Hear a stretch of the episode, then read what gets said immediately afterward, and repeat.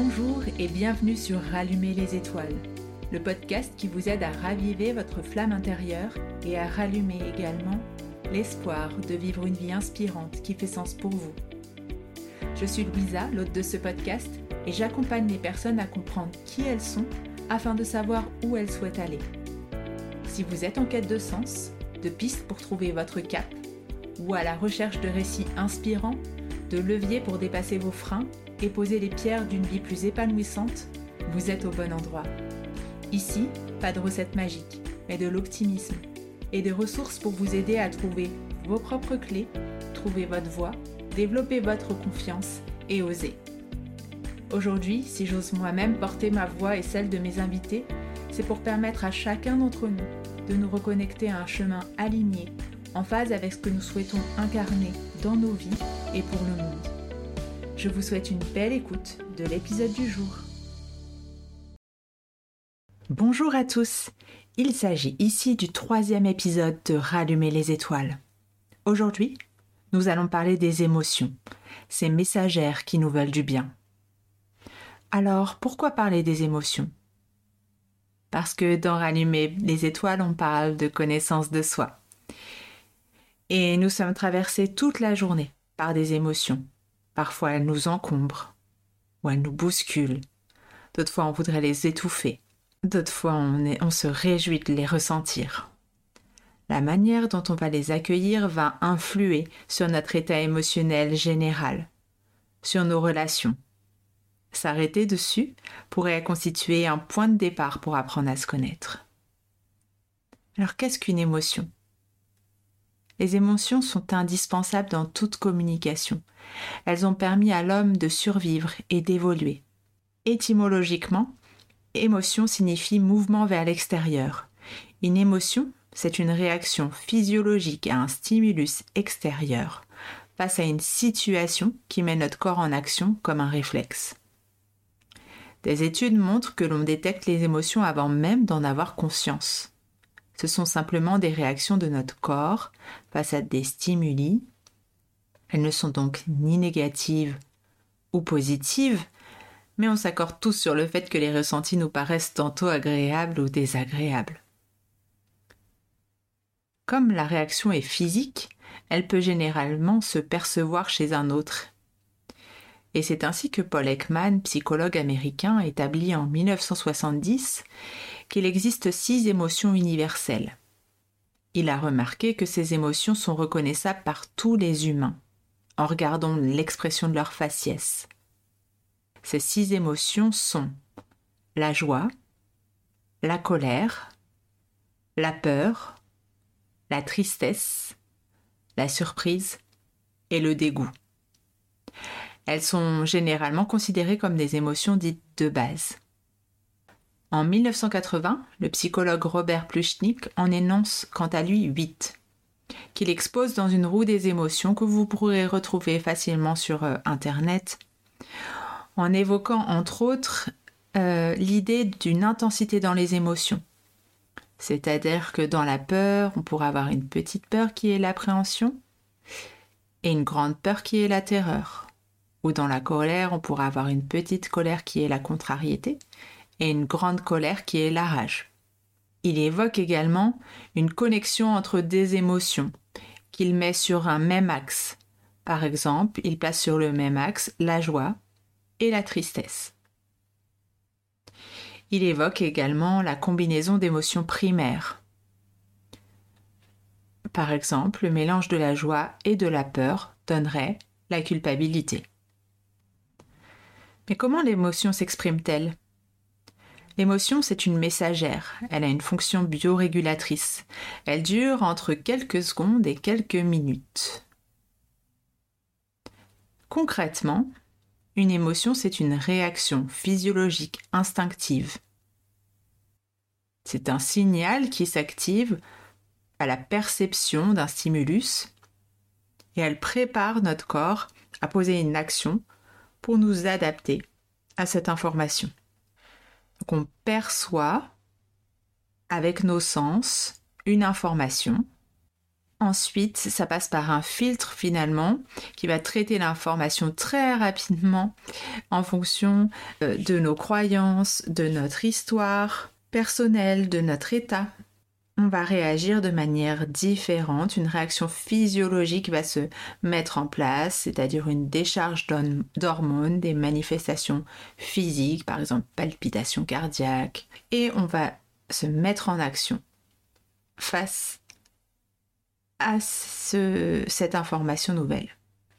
Donc on ne peut pas choisir l'arrivée de nos émotions car ce sont des réactions physiologiques instinctives, encore une fois. En revanche, on va pouvoir choisir ce que l'on fait avec notre émotion. Soit on va décider de l'écouter, de l'accueillir, soit on va décider de l'ignorer, de la subir, etc. Donc si je pars sur un exemple, je vois, j'entends une voiture qui roule anormalement vite. Je suis adulte, je sais que c'est anormal cette situation, que c'est un danger possible. Donc mon corps va réagir, se tendre, mon cœur va s'accélérer et du coup je vais décider de reculer de la chaussée. En fait, l'émotion dit quelque chose sur mon besoin ici, sur mon besoin de sécurité. On sait aussi que l'intensité des ressentis corporels varie selon les personnes, tout comme la manière d'exprimer l'émotion. Elle va encore une fois dépendre de notre tempérament, de notre histoire, de nos blessures passées, euh, de, de notre âge. Faisons un zoom sur les émotions primaires. Tout d'abord, la joie. C'est une émotion qui nous fait avancer. Elle nous amène vers l'ouverture, vers l'énergie, la détente. Elle nous donne l'élan de partager, de célébrer. Elle est un carburant important pour notre motivation. La tristesse, quant à elle, est un mouvement qui nous emmène vers le bas. Elle permet de faire accepter ce qui ne peut être changé, c'est une réaction face à une perte, à un être, à un objet, à un projet. Son rôle est de nous aider à aller vers l'acceptation de cette perte pour qu'une restructuration ou un renouveau se mette en place. La peur. La peur nous permet un mouvement de recul pour réagir rapidement en cas de danger ou de menace réelle ou anticiper, ou pour prendre conscience de ses limites psychologiques et éventuellement choisir de les dépasser. La colère, c'est un mouvement qui repousse. Elle est utile pour poser des limites. Elle nous signale que quelque chose ne nous convient pas. Le dégoût indique quelque chose que l'on rejette elle nous protège des éventuelles intoxications. Et la surprise, c'est une réaction face à l'inattendu qui laisse place ensuite à une autre émotion. Donc si c'est une surprise agréable, elle mènera par exemple à la joie. Si c'est une surprise désagréable, eh ben, à une autre émotion telle la colère, la peur, la tristesse. On voit bien donc que nos émotions sont là pour prendre soin de nous. Et en l'occurrence, les émotions désagréables, elles sont là pour nous protéger. On aura trois manières de réagir. Soit la fuite, soit l'attaque, soit la paralysie ou le repli sur soi nous pouvons ressentir également des dizaines d'émotions plus complexes, plus élaborées, comme la frustration, qui est un mélange de colère et de tristesse, comme la joie, dénuée de peur, qui est la confiance, ou comme le mélange de la confiance et de la surprise qui mènera à la curiosité. Nous ressentons également euh, des dizaines d'émotions nuancées. Par exemple, nous pouvons nous sentir émerveillés, émus, enchantés. Quelle différence fait-on entre un sentiment et une émotion? Alors, le sentiment se distingue de l'émotion.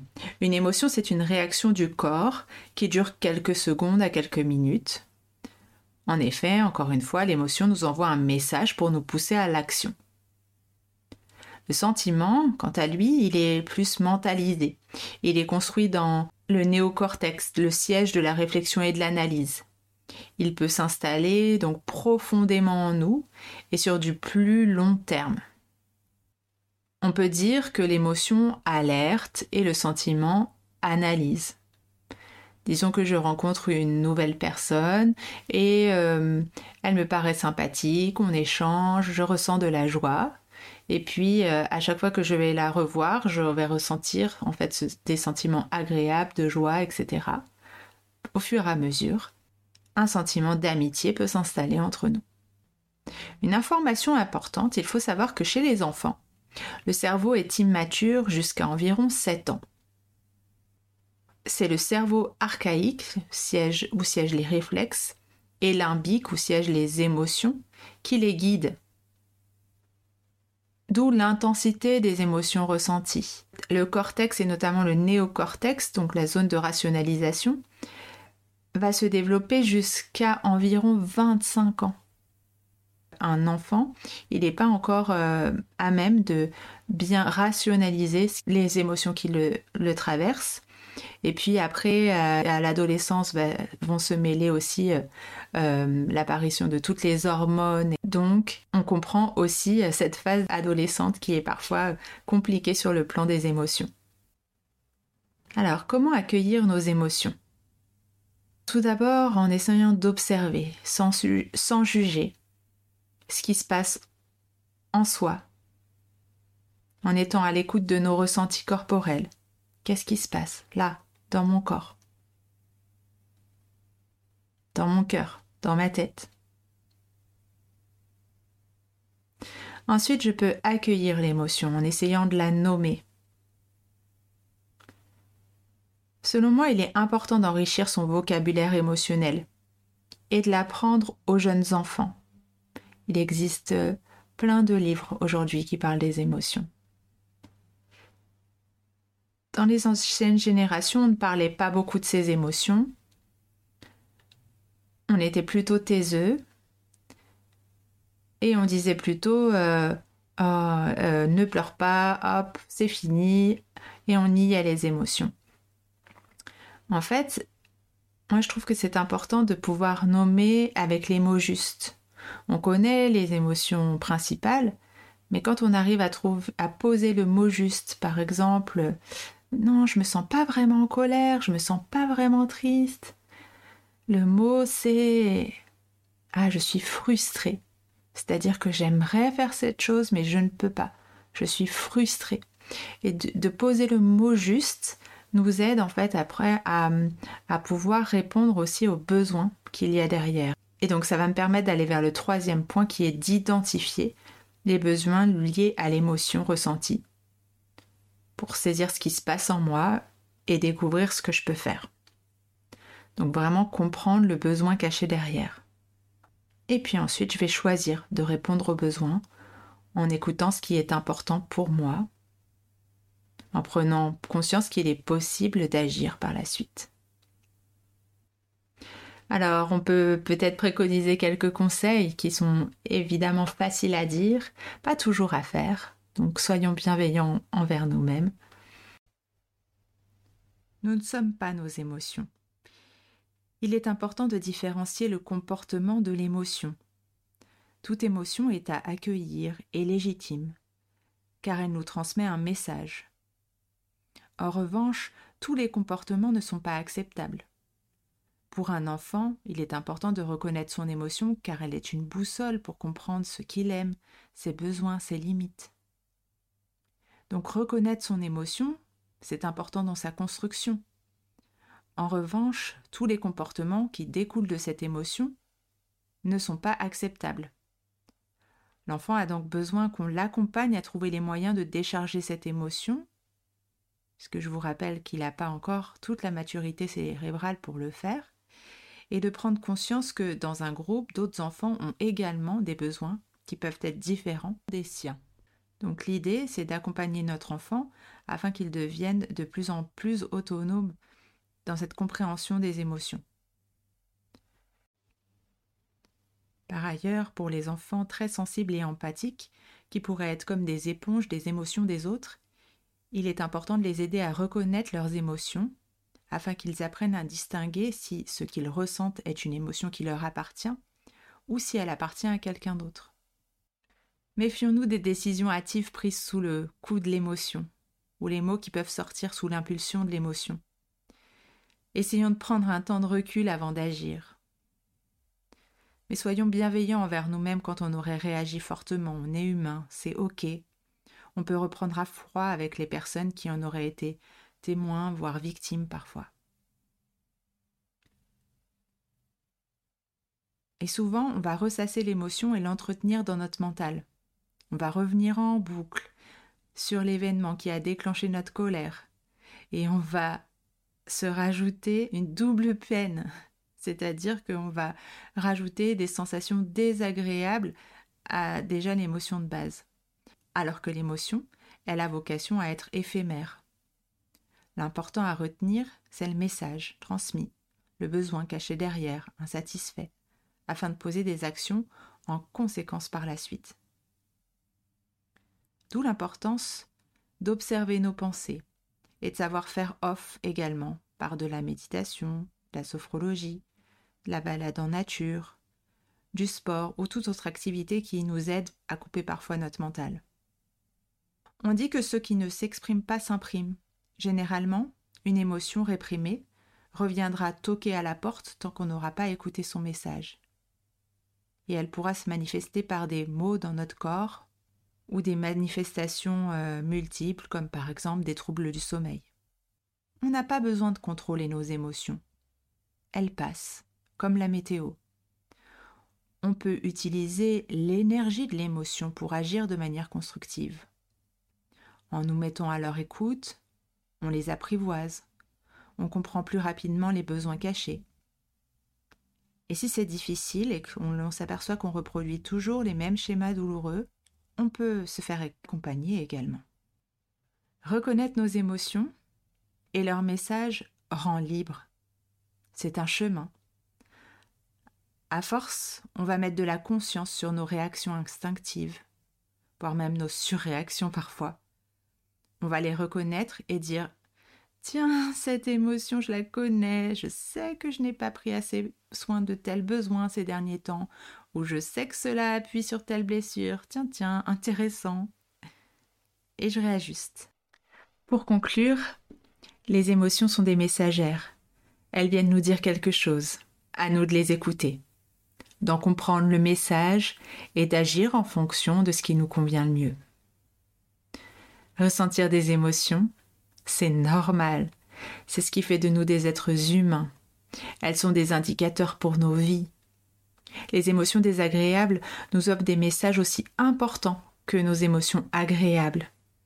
Elles nous offrent la possibilité de comprendre ce qui nous est important ou non, ce qui nous nourrit, ce qui nous motive, ce qui fait sens pour nous, ce qui nous donne de l'énergie. Elles nous indiquent nos limites, nos besoins. Elles représentent en quelque sorte une boussole qui nous permettra d'aller finalement vers ce qui nous donne de l'élan dans la vie et ce qui ravive cette flamme intérieure dont on parle. Alors dans ces épisodes en solo, il me tient à cœur de ne pas faire trop long. Euh, donc on est bien d'accord que on n'a pas du tout fait tout le tour de, des émotions je consacrerai dans un mois la suite de cet épisode qui parlera des, besoins cachés derrière les émotions, de la manière dont on peut les exprimer, etc. Et en attendant, n'hésitez pas aussi à, faire des pauses dans votre journée et de vous dire tiens, là, quelle est ma météo intérieure? Comment je me sens? Comment ça va là pour moi? Euh, Ou faire un point en fin de journée par les, émotions par lesquelles vous êtes passé.